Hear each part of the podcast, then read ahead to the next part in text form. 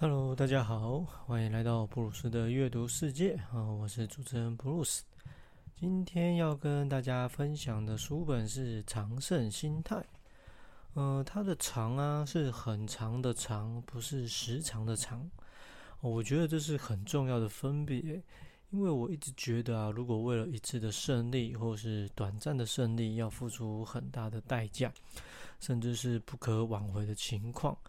那除非是你准备人生要登出，而且没有其他的遗憾，要不然这样真的值得吗？啊，当然值不值得这件事情是看个人的想法跟选择。那如果要我拿一生的健康平安来换学生时代的全国冠军，嗯，我当然也没有办法保证当时的我会怎么想。我，不过随着年纪越来越大之后啊，如果是问我现在。愿不愿意？那一定是不愿意的啊。那如果我有自己的小孩或自己带的学生呢？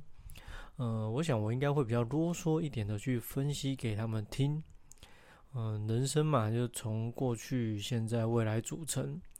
那没有过去，怎么会有现在？现在都过不好了，未来有机会顺遂吗？嗯，虽然这样说，但人生其实比较是纯粹的连续关系。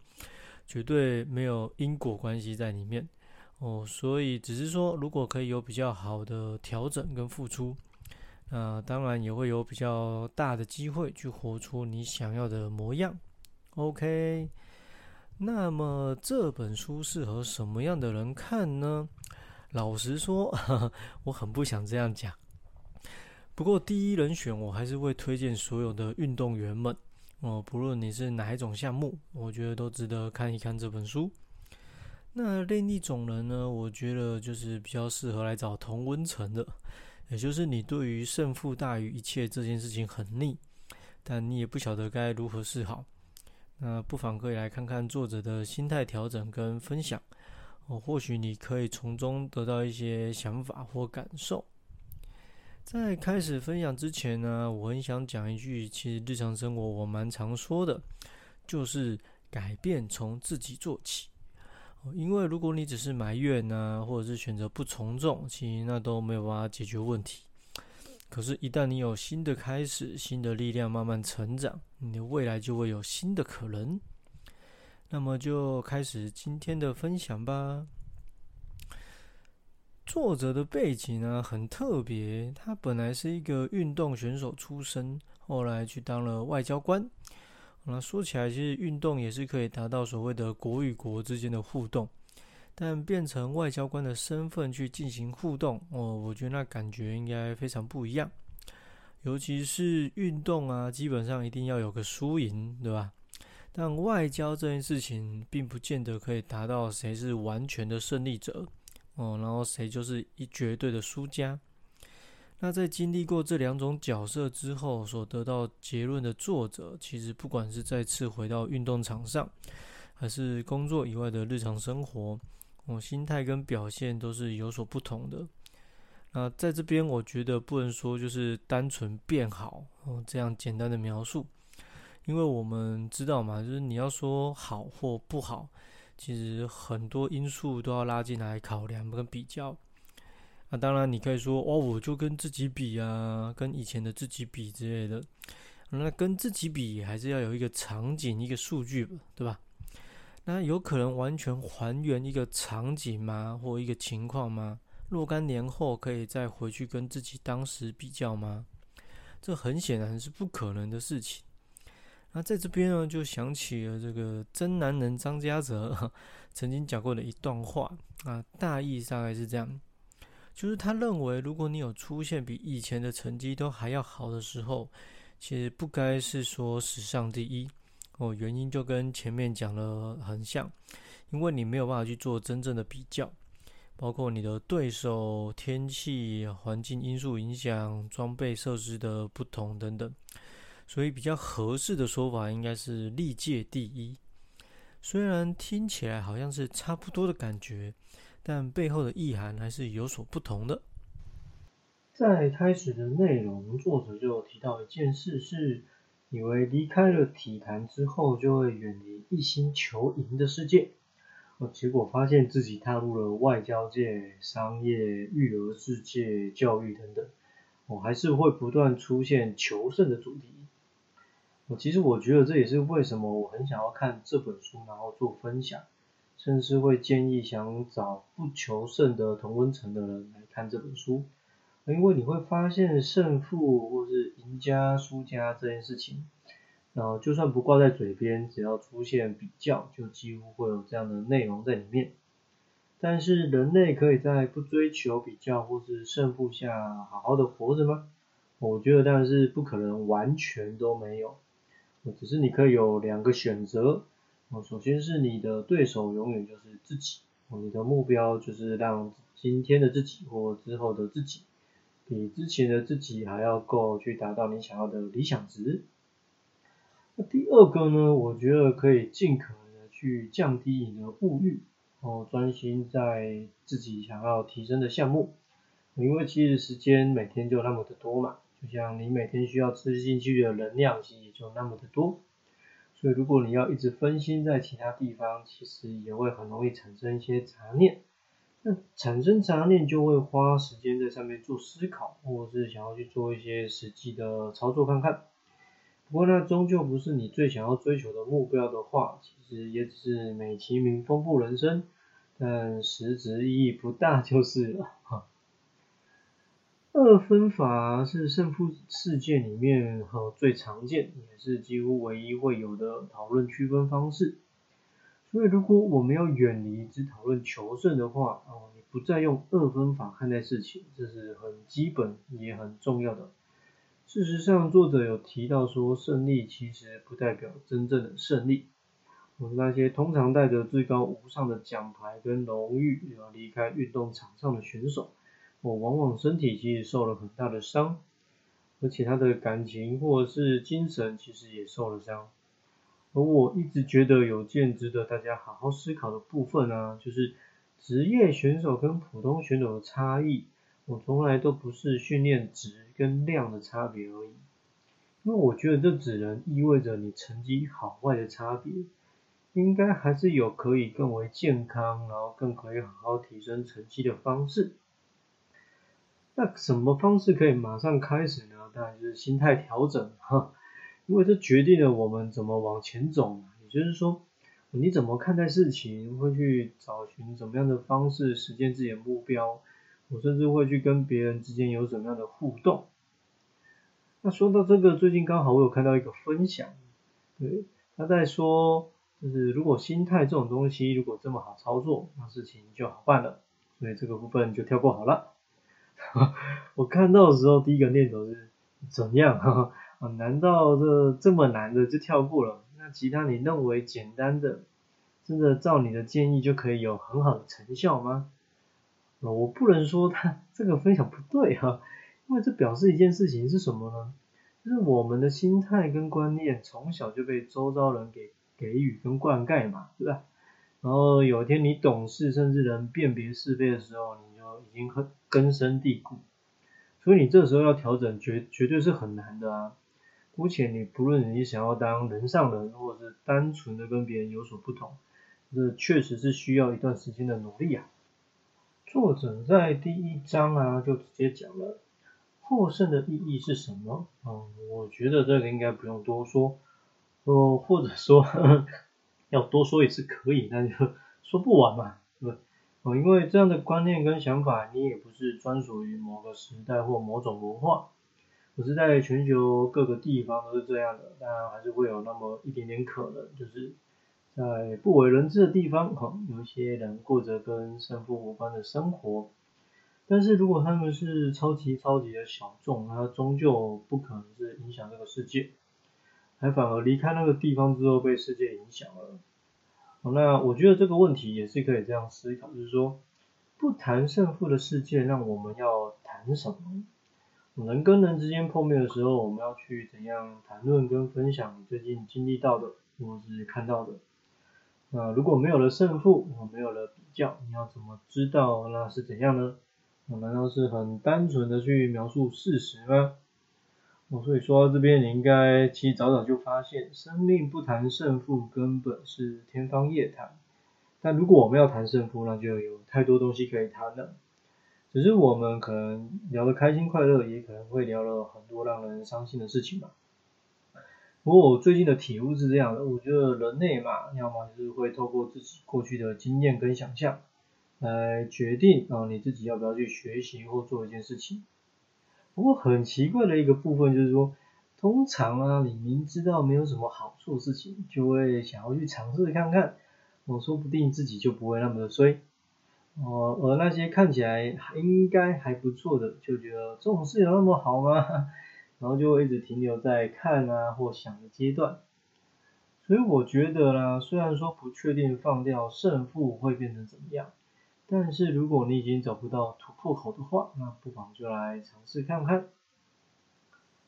是说，其实这本书我觉得就算分成四集来谈，那可能也不够。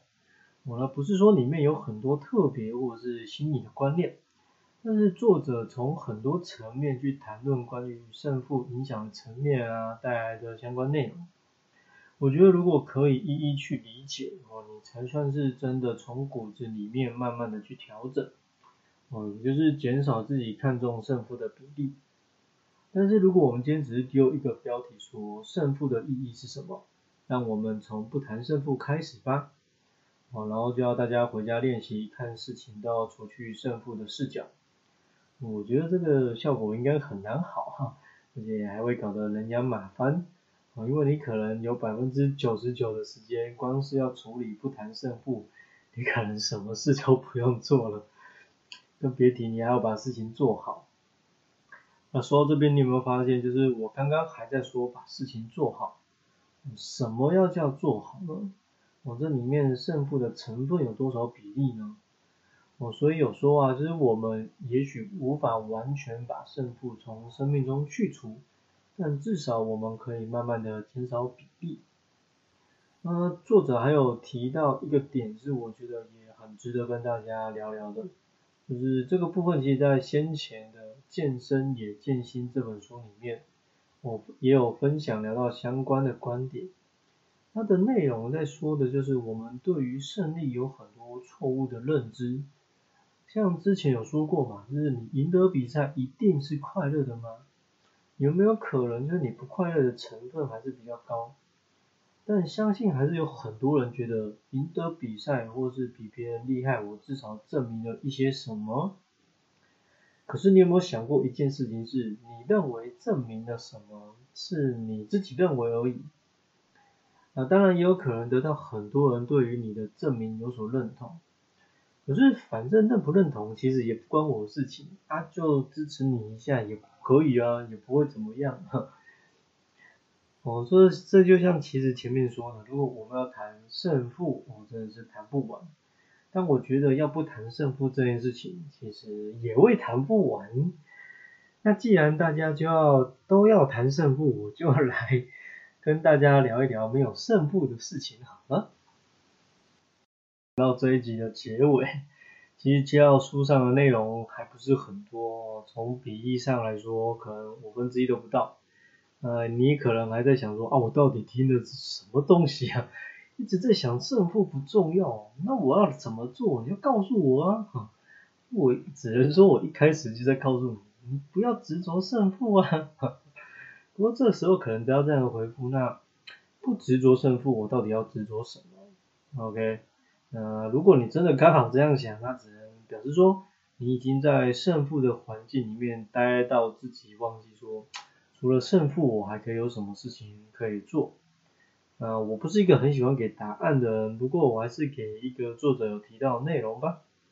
哦，他的意思是说，人跟人之间不单单是竞争关系。其实还有更大的可能是依赖关系。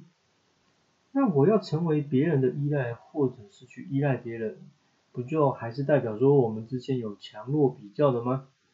呃，如果你这样想的话，那也只能说你要走出这条路还是非常花心力的哈。我依赖不见是不见得就是什么大哥罩小弟啊，或者是学生只能跟老师学习。依赖谈的是，就谁有能力做到别人不擅长的，或是可以提供对方有需要的，也就是它其实是一种共存的概念。然后今天不管你是人、植物或动物，其实都不可能什么都全包嘛，对吧？啊，当我们在谈物竞天择的时候，其实换一个角度想，应该是彼此依赖。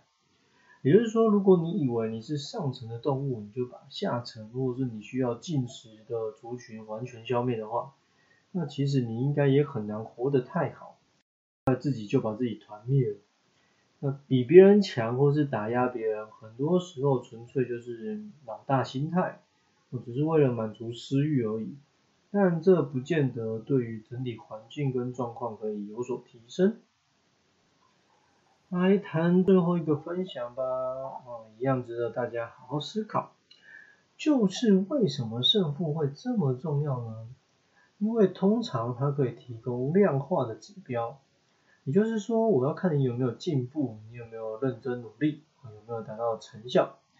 那这么时候呢，可以量化的内容就很重要，因为也是很简单的方式嘛。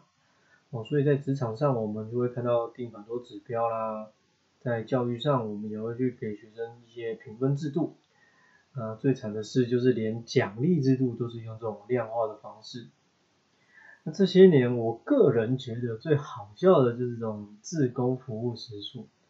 对，嗯，就作为一个助人者，我是看过太多或听过太多，就不管你是当事人还是学生，要你服务，其实你也不想，你就是希望有时数可以拿。然后才愿意加减拿出一些你认为的宝贵时间，而且不够轻松哦，还不要拿，对，或者不拿也不行，因为别人都拿哈。说真的啦，就是当一个指标变得比较没有鉴别力的时候呢，这个指标存在的意义是什么？那还有另外一个，我觉得也是非常懂得包装，但其实是另外一种病态的发展。叫社区球队，那美其名就是说，我们希望小朋友可以透过运动学习东西啦，像是锻炼身体啊、社交活动、团队合作等等。但这有很多影片或内容在呈现出来，就比起胜负还有更多的在意部分，听起来好像不错，对吧？可是往往上场，你就会发现，呃，教练骂的也不会比科班少。或者是上场后的表现，就是要跟人家拼个你死我活。那我觉得如果是这样，你就承认是你的孩子进不了科班，或是受不了那样的模式。运动只是你让孩子多一个生命的选择。哦，我觉得你要超越胜负这件事情的另外一个心态调整，就是你不要去攻击别人，然后你也不需要拿别人来比较。那你说要比赛，特别是运动比赛，一定要胜负嘛，对吧？那不要比赛不就好了？不要比赛，我为什么要练习呢？OK，超越胜负看待事情，应该真的很难。下一集预告，嗯，还要继续跟大家来谈这本书，因为我觉得虽然说好像已经谈了一些观念，但其实远远不足作者在书里面分享的内容。嗯，因为就算他从历史层面来。谈论，我觉得也非常值得大家去慢慢的咀嚼，因为胜负这件事情真的太深深的刻在我们的生命里。如果没有办法去慢慢的被熏陶以及有意识的调整，我们就很难离开这个圈子，我就连一点点都很难。呃，如果你有兴趣的话，可以去预约来看，或是等我来跟你聊聊。是 Bruce，，下次见喽。